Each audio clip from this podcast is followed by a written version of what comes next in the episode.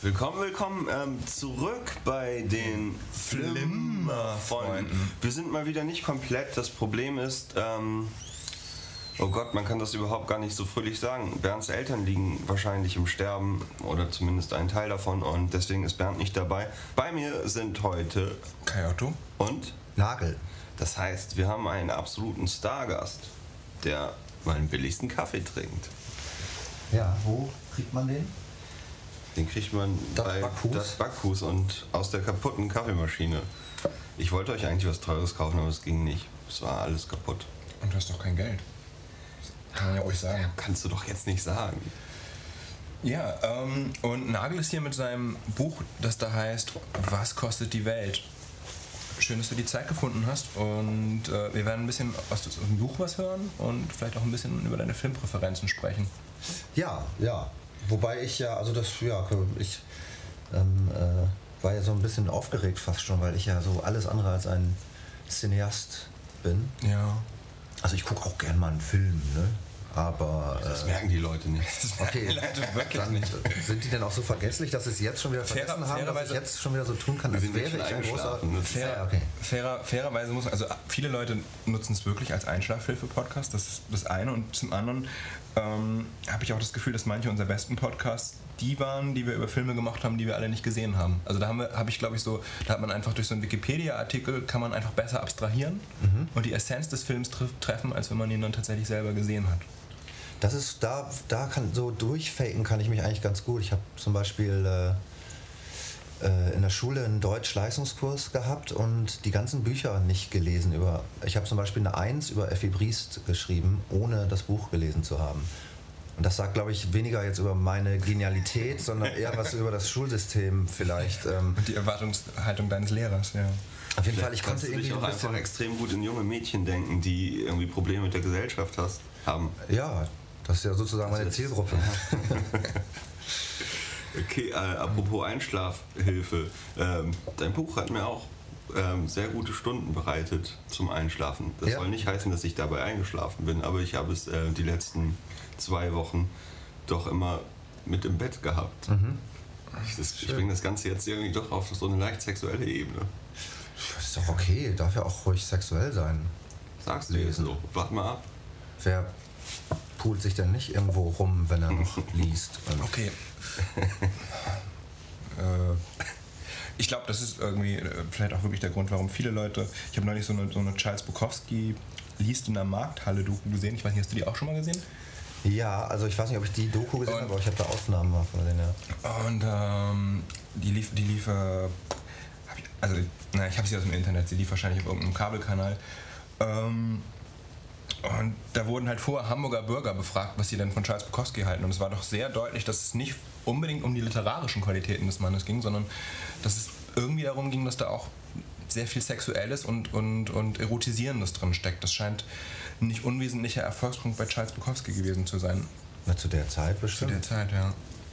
So. Also man konnte sozusagen Literatur kaufen und konnte sich schmücken mit irgendwie Gegenkultur und Literatur, aber hat auch gleichzeitig das äh, literarisch ja, oder das, das an Literatur bekommen, was irgendwie relativ pornografienah ist Ja, in bisweilen. der Rezeption von Charles Bukowski geht es ja auch immer nur darum, dass es irgendwie ein geiler alter Bock ist, der unheimlich viel trinkt. Und Ah. ähm, das ist natürlich Ja, das ist- schon sehr schade, Ja. weil ich zum Beispiel irgendwie, ähm, man muss dann schon manchmal dazu sagen, warum man den trotzdem noch gut, also ich finde das ja zum Beispiel immer noch gut, aber ähm, wenn ich so sage, Charles Bukowski ist einer meiner Lieblingsschriftsteller, dann fühle ich mich immer wie so ein 20-jähriger äh, Testosteron- ähm, Alki, der es irgendwie kultig findet, dass da einer über Saufen und Ficken schreibt. Und in Wirklichkeit ist es natürlich einfach ein total guter Stil, den er, den er da so Ja. ähm, sich äh, rangeschafft hat. Und ähm, naja, irgendwie tendiert man immer dazu, sich noch dafür zu entschuldigen, dass man oder das zu erklären zu wollen. Und das liegt natürlich daran, wie das so wahrgenommen wird. Auch. Mhm.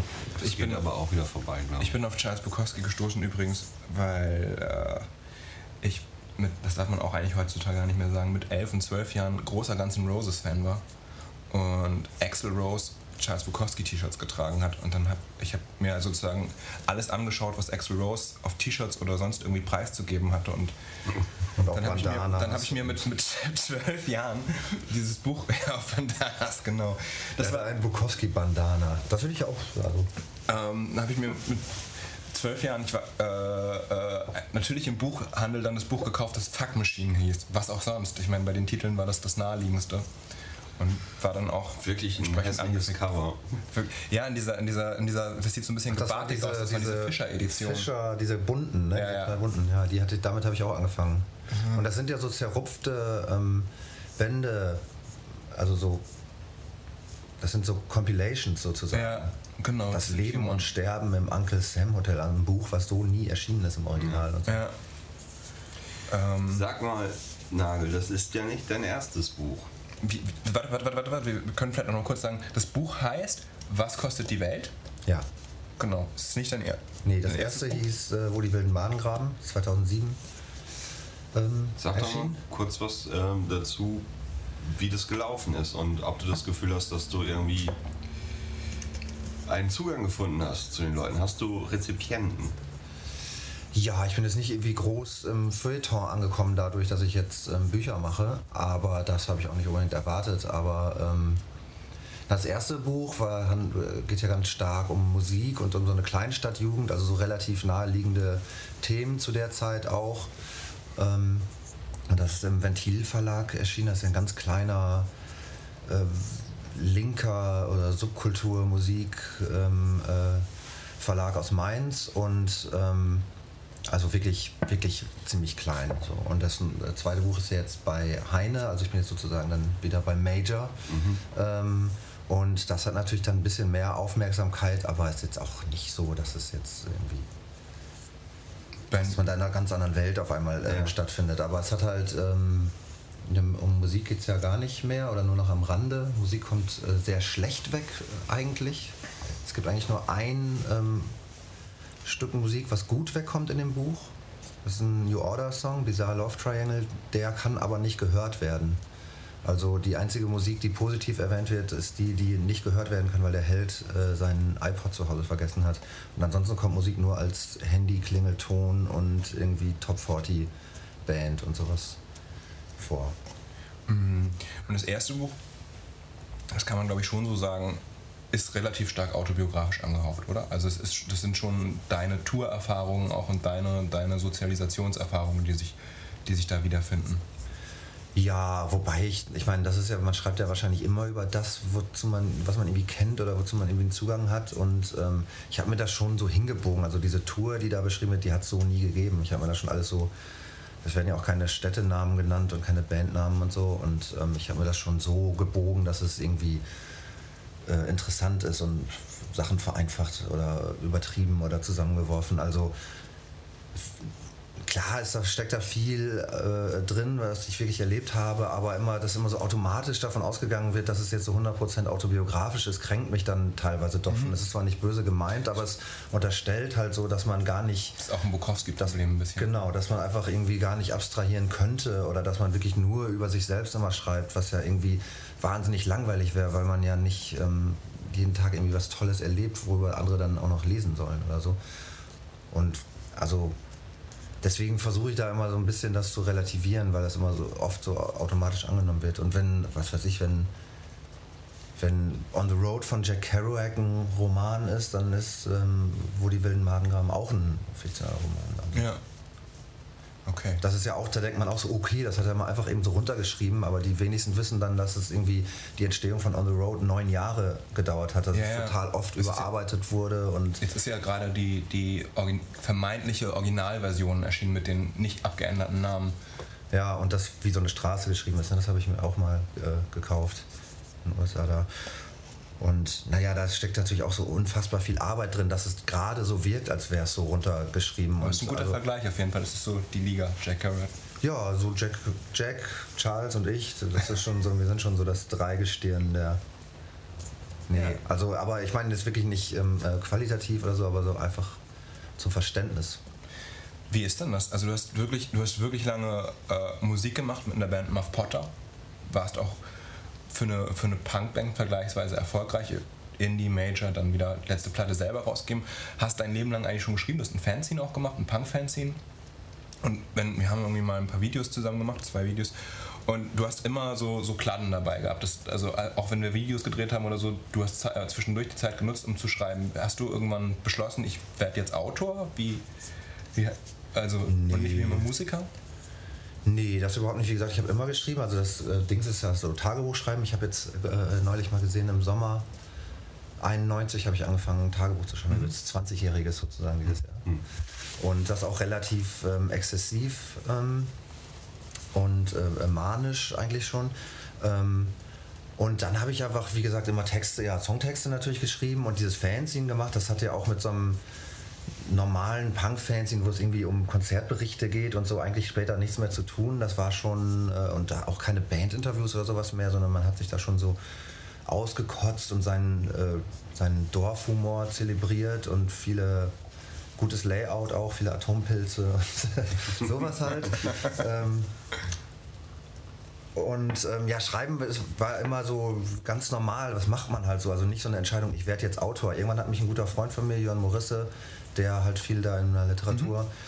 Äh, Branche macht, der halt Agent ist und Übersetzer und sowas, der hat mich irgendwann mal ähm, hat gesagt, ey, ich finde, du kannst gut schreiben, willst du nicht ein Buch machen? Und dann dachte ich, ah, super, ja, mach ich ein Buch und habe erstmal über das Naheliegendste dann auch so geschrieben eigentlich. Mhm.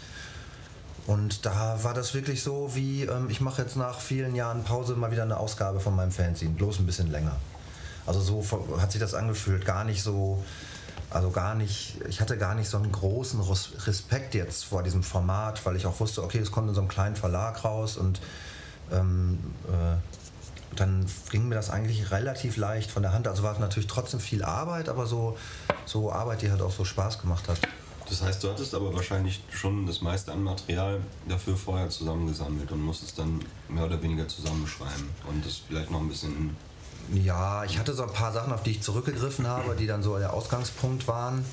Irgendwelche kurzen Anekdoten, die ja. man mal aufgeschrieben hat oder Hast so, aber die sind fast auch? alle gar nicht mehr im Buch drin. Die sind dann alle nachher rausgekürzt okay. worden, weil es dann doch irgendwie einen roten Faden haben sollte und bist du denn diesmal so daran gegangen, dass du dir vorher einen Plan gemacht hast? Also ich stelle mir ein Buchschreiben ähm, viel schwieriger vor, als irgendwas anderes zu machen, weil man ja doch irgendwie ähm, also ich glaube, die Schwierigkeit ist, das Ding zusammenzuhalten und den ja. Leser bei der Stange zu halten über ein paar hundert Seiten. Ja, das ist schon ab einem gewissen Punkt dann wirklich einfach Arbeit. So, ja. Finde ich schon auch. Also ich hatte ganz viele äh, Themen so im Kopf, diese, diese Reisesachen und auch diese Idee, ähm, dass da jemand ähm, Geld erbt und es möglichst so ausgibt, wie sein Vater es nie getan hätte. Und damit dann auch so eine, so eine, so eine, so eine äh, etwas traurige Familiengeschichte mitzuerzählen. Das hatte ich schon sehr lange im Kopf, aber ich wusste halt einfach nie, wo das ähm, spielen soll und was so der Aufhänger eigentlich sein soll. Also man kann ja die tollste Idee haben, aber es sind dann ja die Details, die das irgendwie Buch interessant machen, wie man so eine Handlung auch vorantreiben kann und so. Und ähm, ja, da habe ich mich lange mit rumgequält. Ich hatte total Lust, ein neues Buch zu machen, aber ich habe den Anfang einfach nicht gefunden. Und irgendwann war ich dann mal durch Zufall an der Mosel auf so einem Weingut und da hat es dann tatsächlich so Klick gemacht, dass ich dachte, wow, das ist total interessant. Hier kann man ähm, das so spielen lassen. Das, das ähm, inspiriert mich hier gerade, weil ich auch immer so dachte, ich habe keinen Bock, ein Buch zu schreiben, was in Berlin spielt. Irgendwie jedes Buch spielt ja ähm, so gefühlt in Berlin gerade. So jede Straße ist eigentlich schon hundertmal beschrieben worden und so totgeschrieben die Stadt einfach. Aber ganz um Berlin bist du ja nicht rumgekommen. Nee, irgendwo muss er halt starten, weil ich musste so ein bisschen Berlin miterzählen, um diesen, äh, diesen äh, äh, äh Kulturenclash, der sich da so ergibt, überhaupt ähm, begreifbar machen zu können. Deswegen musste ich so ein bisschen so ein Bohemian-Leben in Berlin am Anfang noch so darstellen. Wobei meine, äh, mir jetzt gerade gesagt wurde, es gäbe so, einen, gäbe so einen Trend in der deutschen Literatur hin zu Provinz. Also alle würden ihre, naja, das ist jetzt Rocco Schamoni, alle würden ihre Provinzjugend abfeiern. Dann gibt gerade dieses, heißt es Deutschboden, dieses Buch, was gerade äh, so verrissen wird, beziehungsweise auch gehypt wird. Keine Ahnung, aber das da habe ich aber auch schon mal, ähm, ist mir auch aufgefallen, dass hm. natürlich jetzt okay. die Provinz und gerade auch so das Aufwachsen auf dem Dorf, so, das ist natürlich auch irgendwie, das reizt mich jetzt auch nicht. Also wenn ich im Buchladen ja. gehe und sowas hinten auf dem Rücken stehen sehe, dann denke ich auch, okay, das mit dem Thema habe ich jetzt zu Genüge beschäftigt, das ja. möchte ich jetzt auch nicht mehr lesen. Das Absurde ist, glaube ich, dass Leute, Leute wirklich auch äh, nach so einer, also das, gefährliches Halbwissen aus deutschen Filtern, aber dass Leute, glaube ich, auf, auf, so, auf, so, eine Art und Weise danach nach irgendwie kultureller Identität suchen, also irgendwie schauen, wo komme ich her und was, was unterscheidet mich halt in einer vermeintlich globalisierten Welt vom, vom Rest irgendwie dieses Globus. Aber dass man dann doch feststellt, wenn man mal so auch selbst amerikanische Provinzjugendfilme oder Provinzjugendbücher liest, dass irgendwie die Provinz doch irgendwie überall gleich ist in ganz vielen Dingen. Also dass, dass sozusagen vielleicht die Provinz fast das globalisierteste ist, was es so, was es so in manchen Dingen gibt. Ja, vor allen Dingen ist die Provinz ja immer schon da. Also ähm, gerade jetzt Berlin oder so. Ich meine, ich kann an einer Hand abzählen, wie viele ähm, in Berlin geborene Menschen ich in Berlin kenne die sind ja alle so wie ich aus Nordrhein-Westfalen oder sonst woher. Also ja. im Prinzip tragen sie einfach nur, benutzen die Stadt als so eine ähm, Oberfläche und kommen mit ihrer Provinzvergangenheit, fallen da ein und ähm, äh, toben sich ein paar Jahre aus und hauen dann im Zweifel wahrscheinlich sogar wieder ab. Ähm, es ist natürlich auch immer so ein, so ein, so ein Mythos, dass es so, äh, dass man, dass sich Provinz auch nur so, ähm, dass sich das so festmachen lässt auf ein so ter territorial äh, äh, ja. festlegen lässt sozusagen. Was ich äh, an Provinz spannend finde und was ich ähm, in, in den letzten zwei Jahren oft beobachtet habe, ist, dass, ähm, dass sich Szenen ja auf dem Land extrem auflösen oder eben extrem in die andere Richtung entwickeln. Dass, ähm, so Leute, die auf dem Land leben und zu einer Szene gehören wollen, das meistens extrem überspitzen und dann aus, aussehen wie Fratzen einer Szene. Ich weiß, könnt ihr euch das ungefähr vorstellen? Ja, ja, ja. Oder halt, dass, dass es halt nur eine, dass es überhaupt keine Szenen gibt, außer die ähm, ähm, wie nennt man das? Schützenfestszene zum Beispiel. Okay. Und ähm, das reduziert sich alles auf so ein, auf der einen Seite auf so ein Minimum und auf der anderen Seite auf ein totales Maximum. Das finde ich schon cool. Ich habe ähm, äh, letztes Jahr im Sommer haben Freunde von mir so ein, so ein äh, Medienprojekt betreut, das mit äh, Wohnwagen übers Land fährt und quasi dahin, naja, also es gibt ja jetzt nichts, wo es noch kein Internet oder sowas gibt, aber da, wo medienarbeitstechnisch nicht viel passiert, mit, mit Kids irgendwie Filme machen.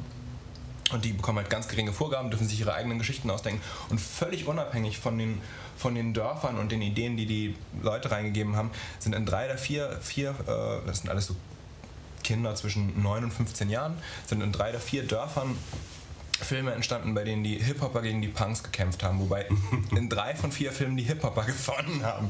Und die durften dann auch immer ihre eigene Musik unterlegen. Es war immer irgendwie das ist Bushido ja auch gemein. Die sind ja viel mehr und viel sportlicher wahrscheinlich. Ja. Aber das fand ich interessant. Also es war nicht so Nazis gegen Punks oder sowas wurde thematisiert, sondern es waren wirklich, wirklich die Hip. Also es waren, gab wirklich vier Filme, in denen Hip-Hopper gegen Punks und in drei von vier haben die Hip-Hopper gewonnen. Die Musik, die dann immer drunter lag, war dreimal Bushido, das vierte Mal kannte ich nicht. Auch. Ja, also, super. so viel zu, zu Szenen auf dem Land. Wie ist denn das eigentlich, Szenen auf dem Land? Ähm, du hast ja, also Muff Potter hatten ja schon eine relativ große Anhängerschaft, kann man glaube ich sagen, die sich auch über die Jahre so gewachsen ist. Ähm, du hast jetzt gesagt, junge Mädchen, aber auch Jungs. Ähm, wie, viele, wie viele Leute sind Muff Potter-Fans, die jetzt zu Nagellesungen kommen und die Nagelbücher kaufen? Und wie viele Leute haben ein Interesse an oder ein literarisches Interesse an dem Buch? Also wie wirst du wahrgenommen? Bist du, bist du der, der Ex-Muff Potter, der jetzt schreibt? Ja, auf jeden Fall. Kann man schon so sagen. Also schon zum Großteil auf jeden Fall. Das ist natürlich auch irgendwie so ein Kapital, was man dann da hat, was man sich irgendwie da 16 Jahre irgendwie was aufgebaut hat und wo ich dann auch völlig okay finde, dass dann Leute einfach nur kommen, weil der eine Typ von Mafotta da irgendwas mhm. geschrieben hat, deswegen gehen wir da mal hin. Also da bin ich mir völlig bewusst und das finde ich auch ähm, völlig in Ordnung. Also ich bin da nicht so eitel, dass ich jetzt ähm, sagen würde, ich will jetzt hier den totalen Bruch und ähm, ich möchte als Autor ernst genommen werden. Das finde ich halt auch wahnsinnig peinlich jetzt so zu tun, als wenn man auf einmal mit Pop nichts mehr zu tun hätte, weil man jetzt irgendwie ähm, äh, ernsthafte, seriöse mhm. äh, Kultur macht und vorher, das war ja alles ähm, nur Unterhaltung. Also für mich ist es im Prinzip dasselbe einfach so. Mhm. Und ähm, deswegen, ich bin mir auch völlig im Klaren darüber, ähm, also ich hoffe natürlich, dass der Verlag, oder ich weiß auch, dass der Verlag jetzt das Buch rausgebracht hat, weil er das Buch gut gut findet und nicht einfach nur. Ne? Ähm, das möchte ich schon so auch für mein Selbstverständnis natürlich so ähm, geklärt haben. Aber ähm, wahrscheinlich hätten sie sich vorher das Manuskript, was sie gekriegt haben, gar nicht angeguckt, wenn da nicht so ein gewisser Name hinter gewesen wäre. Mhm. Und das muss man auch einfach so sehen. Das ist auch okay. Und ich habe sogar im Gegenteil ich mache jetzt eine Platte auf Audiolied mit ähm, Texten aus dem Buch, ja. die so zu mehr oder weniger elektronischer Musik ähm, gesprochen werden. Habe ich mit meinem Freund Nikolai zusammen gemacht. Ein ganzes Album oder eine Eine, eine, eine 10 Inch ist das, fünf Lieder sind das. Also vier okay, cool. Texte aus dem Buch und dann noch dieses Bizarre Love Triangle New Order Cover. Und ähm, naja, das, also dadurch wird natürlich so ein, das Pop-Ding davon auch noch so total ähm, äh, mhm. überdreht eigentlich. Du hast auch schon ein Video gemacht, was man. Genau, ich habe eine Single-Auskopplung und ein Video gemacht. Die findet man bei YouTube, äh, bei YouTube wie? YouTube, das äh, Video heißt Einen Abend Wahnsinn. Okay. Und ähm, ja, das war aber, ist, also erstens machen wir es einfach Spaß und weil mir Musik machen auch immer noch Spaß macht und weil ich das auch eigentlich, eigentlich gar nicht so trennen will. Und zum anderen ist es natürlich auch ähm, wie so ein bisschen so eine Reaktion auf dieses alberne äh, äh Getue, dieses sich abgrenzen wollen von diesem Begriff äh, Popliteratur oder so. Das, irgendwie finde ich das auch ähm, naja, einfach irgendwie albern und dachte, so kann man da kann man das einfach ins Gegenteil mal so verkehren. Mhm. Und, ähm, aber du auf der Tour liest du jetzt vor allen Dingen, also du packst jetzt nicht noch eine Akustikgitarre ein, du gehst auch wieder auf Lesetour. Ab wann? Äh, nächste Woche, warte mal, 25. oder sowas? 25. Januar. Ja. Bist du wieder, okay, und die Tourdaten findet man dann nämlich wo? Wir stellen, meine, stellen das bestimmt auch nochmal im Podcast online, aber. Meine Internetseite heißt www.nagel2000.de. Nagel2000.de. Aber der, der Versuchung, jetzt eine Akustikgitarre mit einzupacken auf der Tour, widerstehst nee, du? das habe ich früher mal ja. gemacht. Und irgendwie war das schon gut, um so Lesungen, also man will ja bei so einer Lesung, da ist es für mich ein ähnliches Ding. Ich möchte halt das Gegenteil von dem machen, was Loriot in Papa Ante Portas, also herrlich ähm, persifliert, mhm. ähm, sondern für mich ist eine Lesung auch kein Ersatz für Bücher lesen, sondern es geht halt um Unterhaltung. Also ja. ich möchte, dass die Leute unterhalten werden, dass sie Spaß haben, dass sie sich, dass sie auch ähm, also im Prinzip wie ein, wie, ein, wie ein Konzert ohne Schlagzeug, also dass man auch sich dazu besäuft, wenn man Bock hat oder äh, was auch immer. Also das, also die, diese, diese dieses Gewicht da mal so rausnehmen, dieses Gewicht der Seriosität. Ja. Und ähm, deswegen war das natürlich ganz gut, das so ein bisschen aufzulockern. Das mache ich jetzt auch noch. Ich zeige dann auch ein paar Filmchen oder äh, Bilder und so. Und früher hatte ich dann mal eine Gitarre dabei, aber erstens habe ich keine Lust mehr, die zu schleppen, weil ich immer mit dem Zug unterwegs bin. Und zum Zweiten ist es so ein ganz schmaler Grad, dass es dann auch so ein fieses, kleinkunstmäßiges kriegt. So, jetzt packe ich das noch aus und das kann ich auch noch ein bisschen.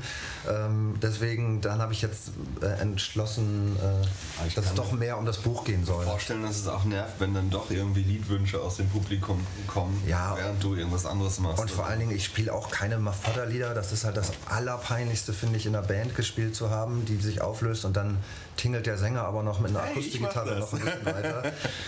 da habe ich auch keinen Bock drauf. Ja, das stimmt. Das ist, ich glaube, es ist immer schwer, wenn man irgendwann mal was Kulturelles gemacht hat, was in eine Art, auf eine Art und Weise relevant war und dann die nächsten 20, 25 Jahre äh, damit. Äh, ich habe den, den, sagt euch Wildstyle was? Früher Hip-Hop-Film mhm. von ähm, Anfang der 80er. Der hatte halt äh, jetzt vor ein paar Jahren 25-jähriges Jubiläum. Der, der Regisseur des Films hat seitdem nichts gemacht, lebt noch davon, dass er mit Wildstyle um die Welt tut. tut also seit 25 Ach, Jahren. Gelesen, aber, ja. Also tut seit 25 Jahren mit dem, mit dem IMNC, Busy Bee und und äh, sich selbst durch die, durch die Clubs. Und es kommen immer noch irgendwie, weil, weil natürlich jede Szene irgendwie nach ihren Ursprüngen giert und nach einer Authentizität und, und diese ganzen Sprayer, Hip-Hop-Kids, Breaker, wer auch immer in den Städten ist, die kommen da immer noch in Scharen hin. Also der, der lebt irgendwie noch ganz, ganz gut davon. Aber es ist natürlich komisch, mit was um die Welt zu tun, was man vor 25 Jahren gemacht hat, dass man wahrscheinlich auch noch ein ganz anderer Mensch war und immer noch, immer noch Anekdoten dazu zu erzählen. Ja, das erinnert mich daran, dass wir mal vor anderthalb Jahren in Belgien auf dem Festival zusammen mit ähm, Foreigner gespielt haben. Das war ein ähnliches Phänomen. Ja. Das kann ich toppen.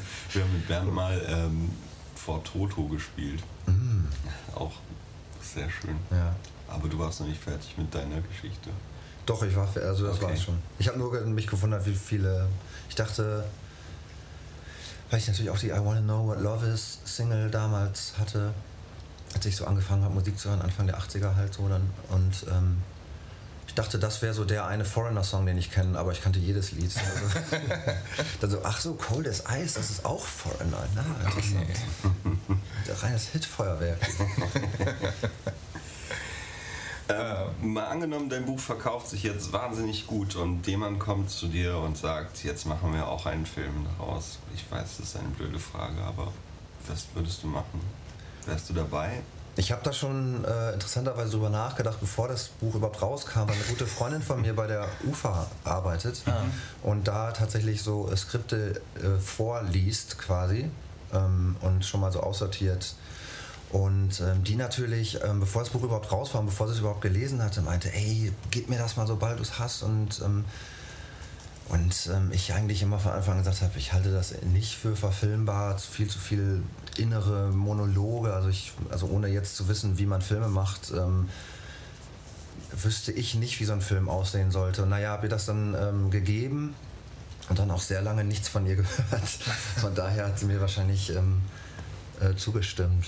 Also keine Ahnung, ich glaube, ich dass glaube, eine Verfilmung bestimmt total mies werden würde, aber ich es trotzdem geil fände, wenn es passieren würde. Ich glaube, Erstens wegen Geld und zweitens einfach nur, um das einmal äh, die Erfahrung gemacht zu haben. Glaub, ab, einer gewissen, ab einer gewissen Auflage stellt sich die Frage, ob verfilmbar oder nicht mehr für Produzenten auch nicht, sondern dann wird es einfach verfilmt. Also das ist mit, mit Benjamin Stuckrad-Barre, das ist mit wirklich, also Literaten, die jetzt, Filme haben ja häufig schon so einen gewissen dramaturgischen, narrativen Bogen, den, den manche Popliteratur einfach nicht mitbringt, erstmal von Haus aus so eine Aktstruktur, aber da wird es dann einfach reingepresst. Oder Rocco Schamonis Dorfpunks, da kann man ja auch über die Lars Jessen-Verfilmung durchaus geteilter Meinung sein.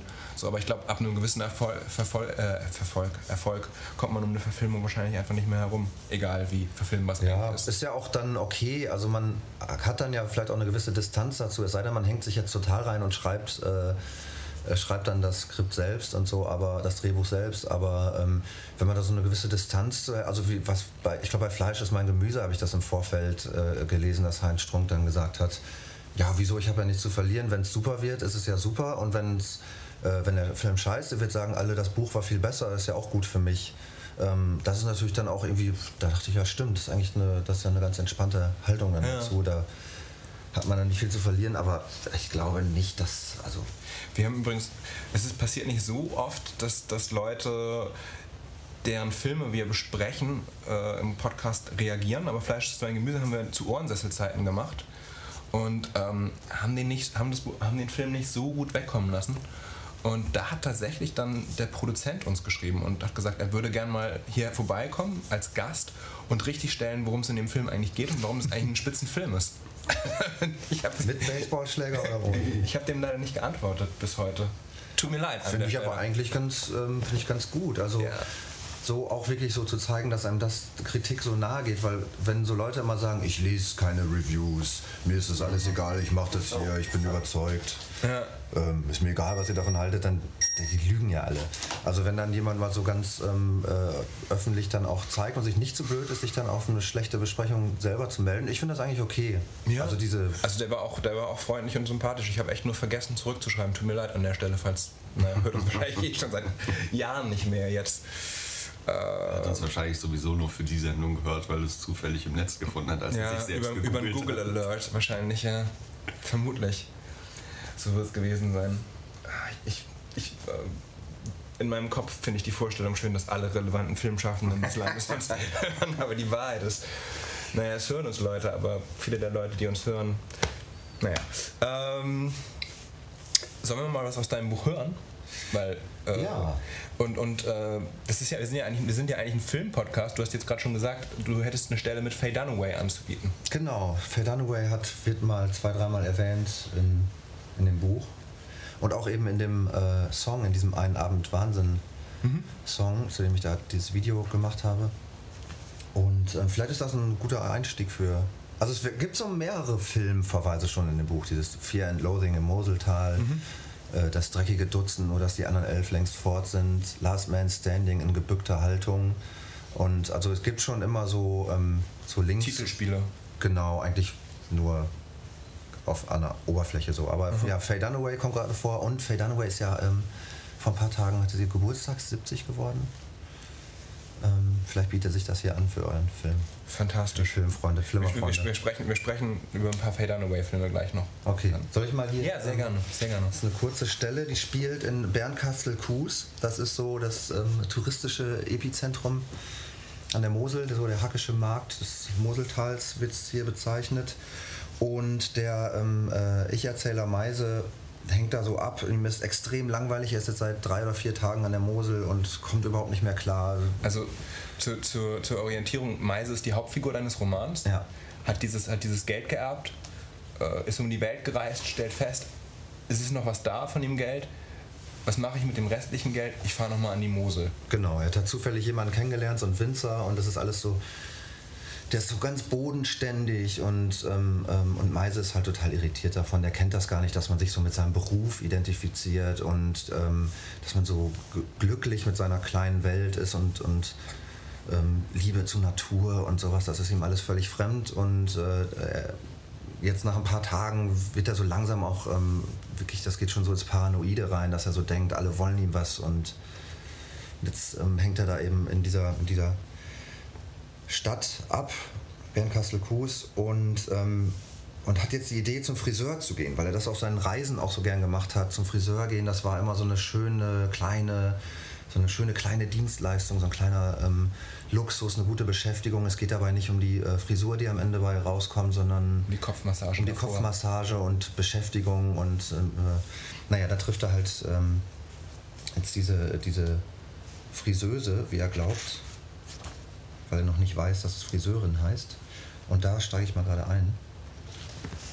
Ähm, der Friseursalon Kaiserschnitt liegt unten am Wasser schräg gegenüber der Viking Sky. Die junge Friseuse hat eine Betty Page Frisur, oh schon wieder eine Schauspielerin, und trägt ein Petticoat. Ihr betont gelangweilter Blick verleiht ihr etwas leicht Überhebliches. Mir gefällt das. Ich mag arrogante Frauen, jedenfalls fast so sehr wie unarrogante. Sie hat Piercings in der Nase und im Mund, ein Kruzifix als Ohrring, rot lackierte Fingernägel und spitze Brüste, die sie an meine Schulter drückt, als sie mir mit lauwarmem Wasser die Haare wäscht. Sie fragt mich, wie ich heiße. Carlo, sage ich. Und du? Also Meise stellt sich oft mit falschem Namen vor, auch so ein Tick von ihm. Silvi, sagt sie. Oh, schön, fast wie meine Schwester, sage ich, und auf Silvis Gesicht legt sich die Andeutung eines Lächelns. Nur ganz kurz, dann fängt sie sich und setzt wieder ihren Faye Dunaway-mäßigen Schlafzimmerblick auf, den sie bestimmt lange zu Hause vom Spiegel geübt hat. Wie lange bist du denn schon Friseuse? Fünf Jahre, aber das heißt nicht Friseuse, das heißt Friseurin. Ach so, Entschuldigung, wusste ich nicht.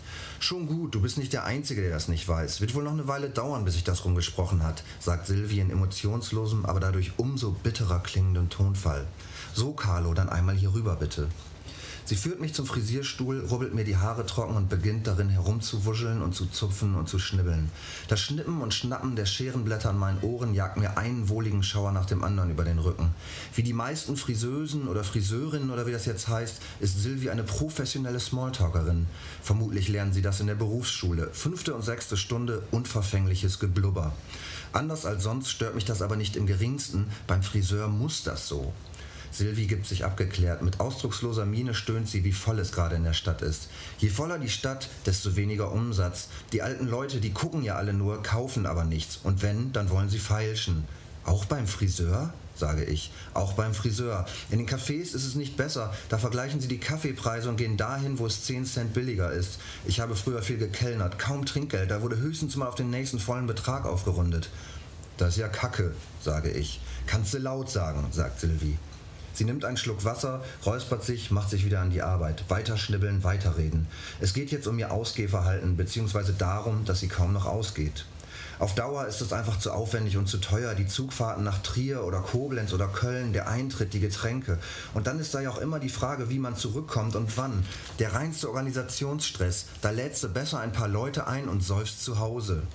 Es soll lässig klingen, doch ihre Einsamkeit umhüllt sie wie ein Schleier. Vielleicht kommt sie hier niemals raus, festgenagelt auf den Brettern der Provinz, verdammt dazu, ein Leben lang bräsigen alten Damen Lockenwickler in die Haare zu schrauben und sich am Wochenende mit dem durch Landflucht und Familiengründung immer kleiner werdenden Freundeskreis im Wohnzimmer zu besaufen.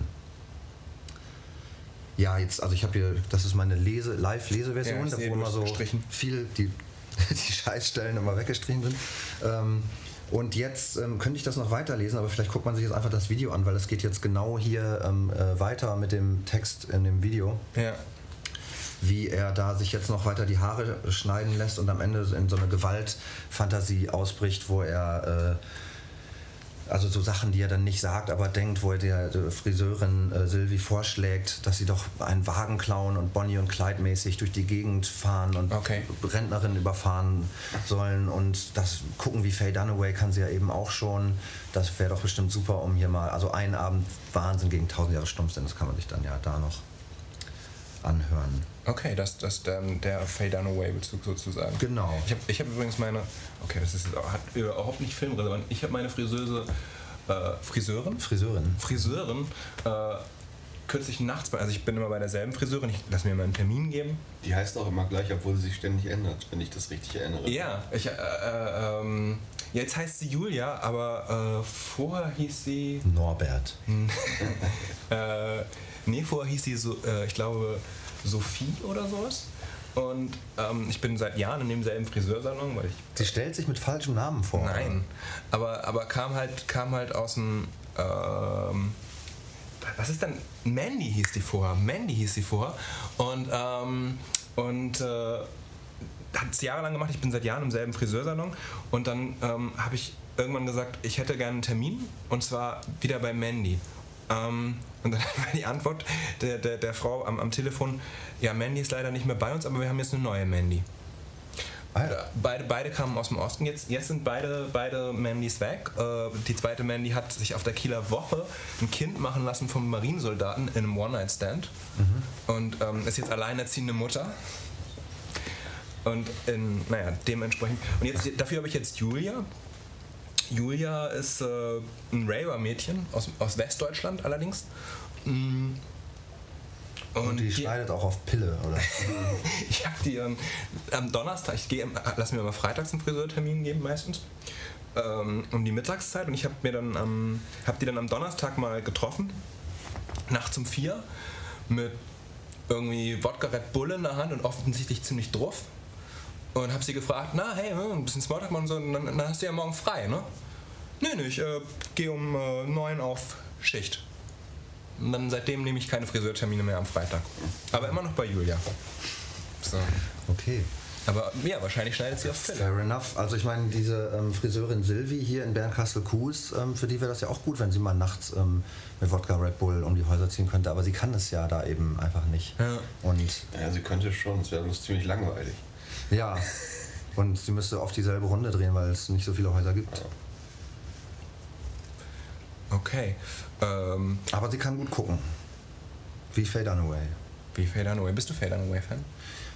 Ja, auf jeden Fall. Also wie gesagt, ich bin äh, überhaupt kein Cineast. Ich habe Ja. nicht alle Filme mit Faye Dunaway gesehen. Also ich versuche das manchmal so zu sein. Ich wäre das auch gern, was weiß ich. Dann, manchmal nehme ich mir so Sachen vor, okay, ich gucke jetzt alle Woody Allen-Filme mal in chronischer äh, Reihenfolge durch, weil ich das okay. einmal, weil ich so Fan bin und will das einmal hier so eine Entwicklung auch mal so sehen und sowas.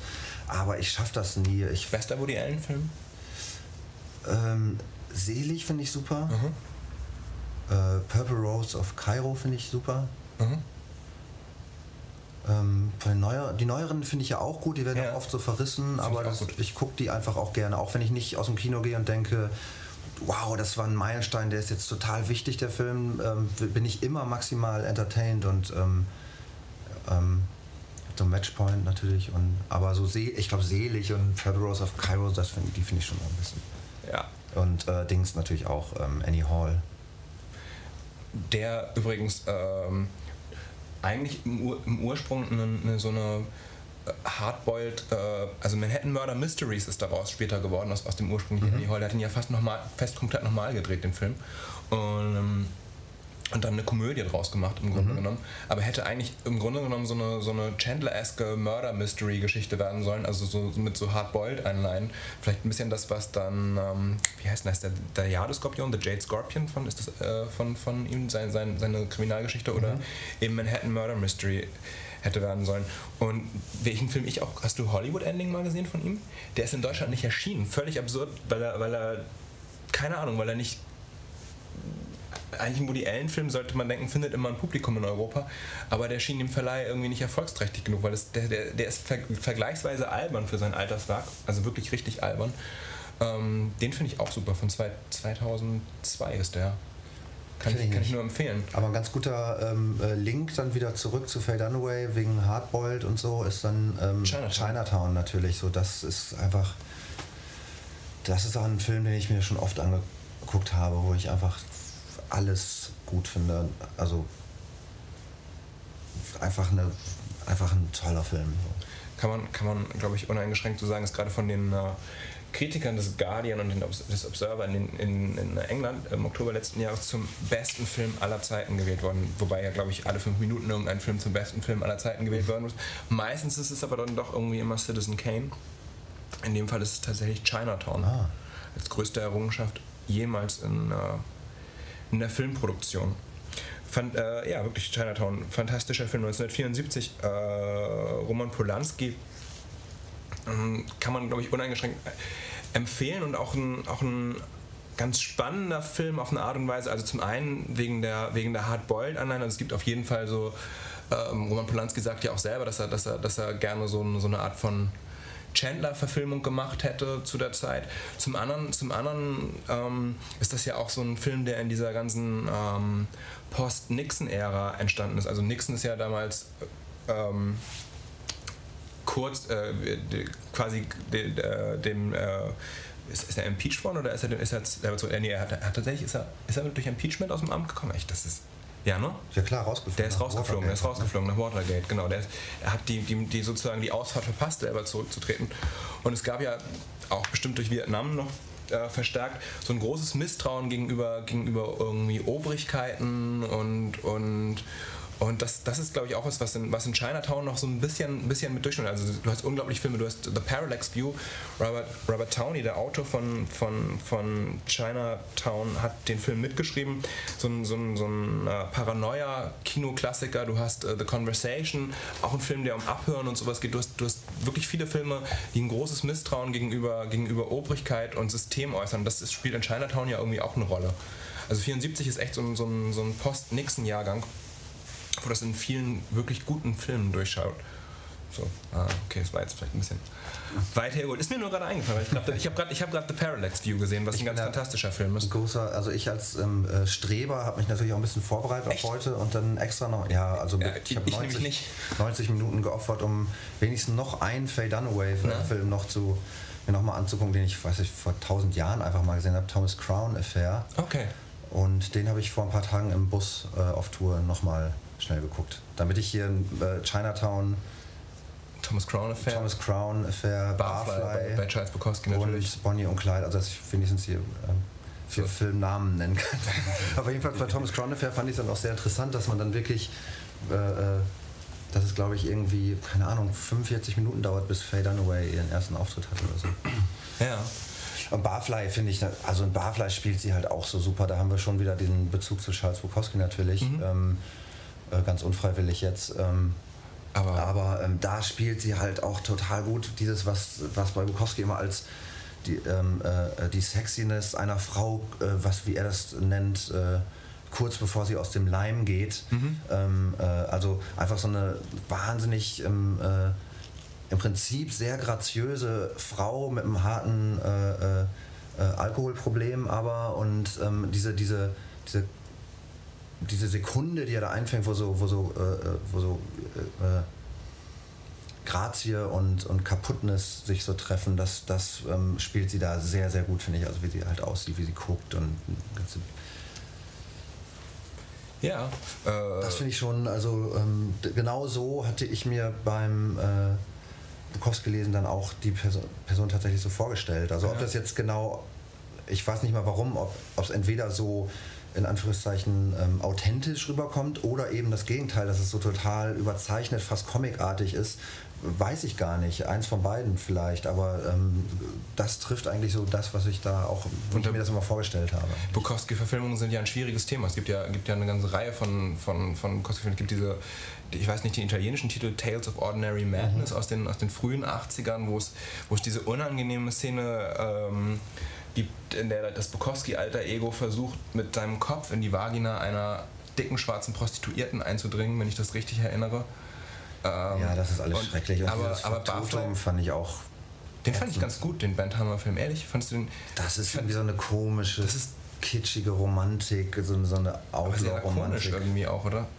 Weiß ich nicht, das hat mich nicht so angesprochen. Okay. Der, also, wie heißt er hier, Matt Dillon sieht irgendwie auch zu gut aus. Mhm. Für, für, ja, aber, aber Mickey Rock in Barfly ja auch fast noch, ne? Also es ist ja auch. Naja, er ist der, nicht so wirklich hübsch. Also sein, sein komischer Gang und sowas, das ist schon. Ähm, aber da hat ja, Barfly hat dann halt ja ähm, Bukowski das Drehbuch geschrieben ja. und da gibt es dann ja dieses Buch Hollywood, Hollywood genau. über die Entstehung des Films, wo Barbet Schröder dann da irgendwo bei den Produzenten im Büro steht und droht, sich einen Finger abzuschneiden und ähm, der, diese, das ganze Drama, das ist natürlich auch irgendwie eine schöne, äh, schöne Seitengeschichte. Und Sean Penn und, und Madonna bei Charles Bukowski zu Besuch sind.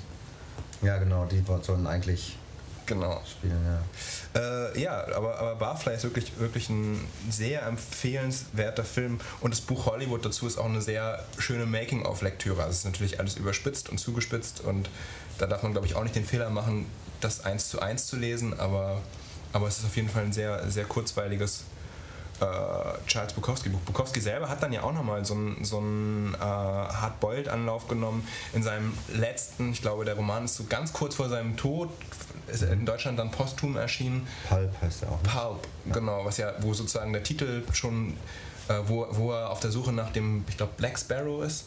Mhm.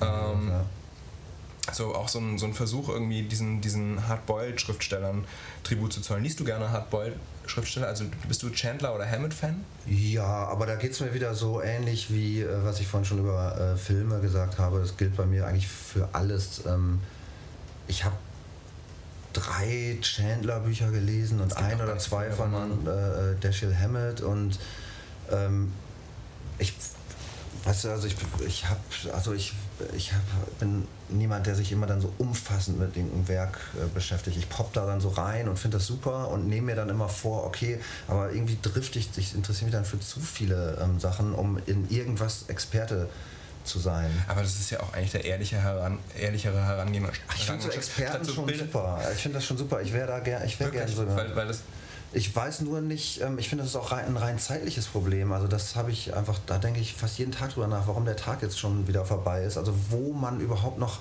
Zeit absparen könnte, ob man noch weniger schläft oder ähm, vielleicht einfach gar kein Alkohol mehr trinkt. Das ist ja auch Alkohol auch ein sehr zeitintensives ja. Hobby im Prinzip. Und äh, ähm, bei mir stapeln sich so Bücher, die ich lesen will und ähm, ich frage mich auch immer, wie so Leute ähm, Serien gucken. Also wenn dann jemand sagt, wenn dann jemand äh, The Wire komplett geguckt hat und jetzt schon bei ähm, äh, Tremay ist oder so, dann, dann denke ich, wow, das interessiert mich auch, da habe ich auch Bock zu, aber ich wüsste gar nicht, wann ich das noch machen sollte am Tag. Also wo man das dann noch so unterbringt sozusagen. Wo, worauf müsste man dann verzichten? Auf Schlaf oder auf Schreiben oder auf Lesen? Oder, sowas. oder in die Karibik und Wire gucken. Das auch ja, oder in die Karibik fliegen, um The Wire im Hotelzimmer zu gucken auch das ein. Ähm also da, so geht es mir jedenfalls mit, mit vielen Dingen, ja. dass ich dann so denke, wow, das finde ich total gut, das interessiert mich und da möchte ich gerne mehr drüber ähm, wissen auch und dann nehme ich mir das vor, jetzt alle was weiß ich, das mal sind es russische Schriftsteller, mal sind es Woody Allen Filme oder es ist Hardboiled Literatur oder eine ähm, äh, irgendwie eine HBO Serie oder so, aber ähm, ich mache das sowieso oder was weiß ich, das Komplettwerk von David Bowie sich mal durchhören oder keine Ahnung, aber ich mache das dann sowieso nicht, weil dann kommt irgendwie zwischendurch schon wieder zu viel anderes, wo, was irgendwie Zeit mhm. erfordert. Ähm, es, es, ist ja auch immer irgendwie ein fuck, jetzt habe ich den Gedanken vergessen, aber war wahrscheinlich auch nicht so wichtig. Aber es ist ja auch immer ein, ein also ich finde, es sollte ja auch noch alles Freude bereiten. Also im besten Fall, es soll, soll ja nicht in Arbeit, Arbeit ausarten und ähm, wo, ist denn, wo ist denn der Mehrwert von Expertentum? Also schon, schon für dich, einfach weil du, weil du Bock drauf hast oder weil du gerne, weil du gerne ich würde einfach Smalltalk-mäßig irgendwie. Nee, ich würde einfach gerne mehr wissen. Ich wäre gern schlauer sozusagen. Ich wäre gerne schlauer als ich bin. Und ähm, ähm, schlauer auch nicht nur im Sinne von ähm, so intelligenter das kann man, ist ja auch nach oben hin offen. Also da geht ja immer noch mehr, wenn man trainiert. Aber ähm, tatsächlich auch was Wissen angeht. Also ich bin sehr schlecht mit Wissen, kann mir schlecht ähm, Fakten merken und so. Und das ärgert mich schon sehr. Also ich wüsste gerne mehr mhm. und würde das auch gerne besser abrufen können. Das Schlimmste, was es gibt, ist ja tatsächlich ähm, zu wissen, dass man etwas mal wusste, aber nur noch bestenfalls so eine Ahnung davon hat. Aber man weiß, dass man sich damit mal auskannte. Ähm, das ist echt, das ist echt fatal. Das finde ich auch, dass also, man, dass man weiß, irgendwie was dass man Kropotkin irgendwann mal geschrieben hat oder so. Also früher so als ähm, Teenage-Anarchist oder so ähm, habe ich das alles gelesen, aber ich weiß nichts mehr darüber und das ärgert mich schon sehr, muss ich sagen. Aber das ist aber doppelt fatal natürlich auch, weil man auf der einen Seite immer noch Sachen hat, die man abarbeiten will, aber auch merkt, dass das, was man schon mal abgearbeitet hat, jetzt auch hinten wieder rausrutscht. Und ich so. muss auch sagen, dass ich nicht... Ähm, nur zum Vergnügen lese. Also ich begreife Bücher schon oft auch so als so Gegner einfach, wo ich so, ich fange gerne Bücher an und dann ähm, ist es aber so, so auch so ein, so ein Kampf, so ihr liegt da alle und ihr werdet immer mehr, ihr Arschlöcher, ähm, mich kriegt ihr nicht klein, ich, ähm, ich zeig's euch jetzt und lese dann so gewaltmäßig auch, weil ich das alles so, weil ich den Input will.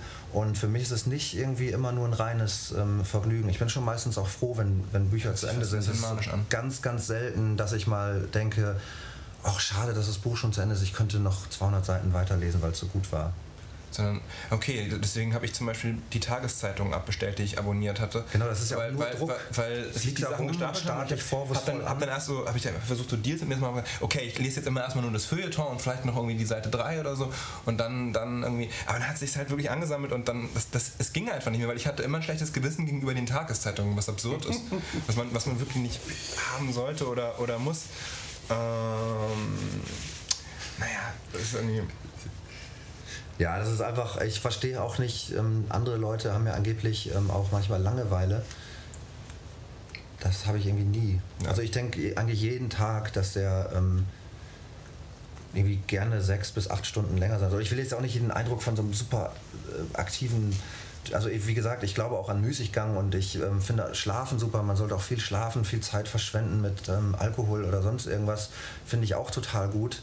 Ähm, aber gerade dafür auch, ähm, finde ich, jeder Tag sollte ähm, irgendwie länger sein. Länger und, sein. Ähm, so Langeweile habe ich auch wirklich nur, wenn überhaupt mal unter Menschen. Also wenn ich alleine bin, habe ich zum Beispiel nie Langeweile, weil es da so viele Sachen gibt, die noch die man noch machen kann, die man sich angucken kann, die man lesen kann, die man aufschreiben kann oder einfach nur aus dem Fenster gucken oder schlafen oder was auch immer. Und die einzige Situation von Langeweile, die ich irgendwie kenne, ist, wenn man mit anderen Leuten zusammen ist, die auch gelangweilt sind und dann ist das so eine Pyramide, also das türmt sich dann so auf, äh, also es potenziert sich und ähm, irgendwie ist auch keine, äh, hat man total viel Zeit, aber andererseits auch keine Ruhe, um zu lesen, also eben dieser Tourzustand zum Beispiel, ja. weil man auch sich nicht richtig konzentrieren kann und so, das das ist, aber wenn ich so alleine bin, habe ich das einfach nie, weil immer so viel da ist, was man noch ähm, abarbeiten will.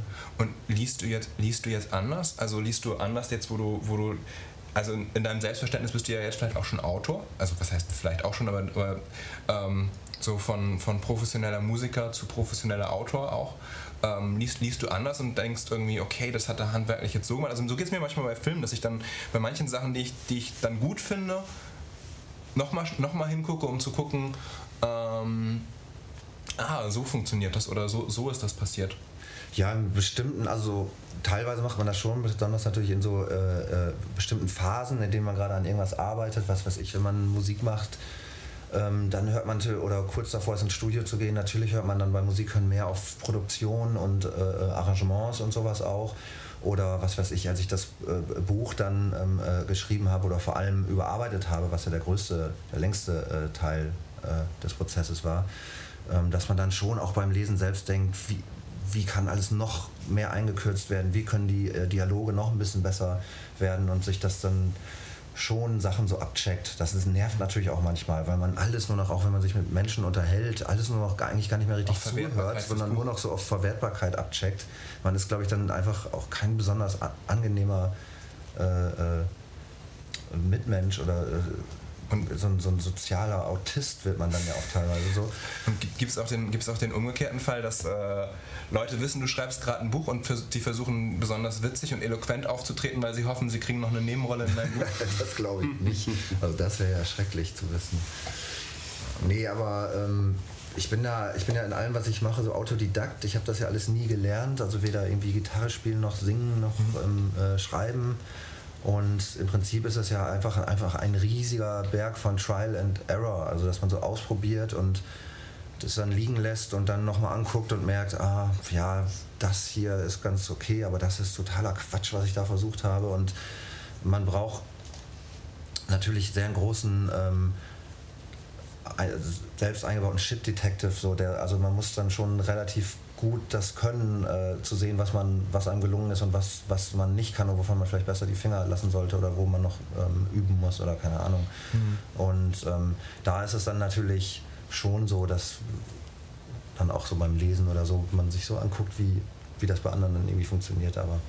Du hast, glaube ich, also als wir die Videos gemacht haben, warst du, glaube ich, gerade mittendrin äh, so Fauser-Sachen zu lesen. Da hast du auch, du hast, glaube ich, die Marlon Brando-Biografie zu dem Zeitpunkt gelesen. Ist das auch so, dass, dann, dass du dann, so kenne ich das halt auch, dass man, dass man sich so, dass man irgendwas liest und Fauser war ja auch durchaus hardboiled beeinflusst und hat auch drüber geschrieben, dass, dass man dann sozusagen guckt, ah ja, darüber hat er geschrieben und dann gucke ich das auch, dass das sozusagen man so diese Verästelung mitnimmt. Also tastest du dich da auch so durch oder wie, wie bist du ja, zum Beispiel klar. auf dieses Hardboiled-Ding gestoßen?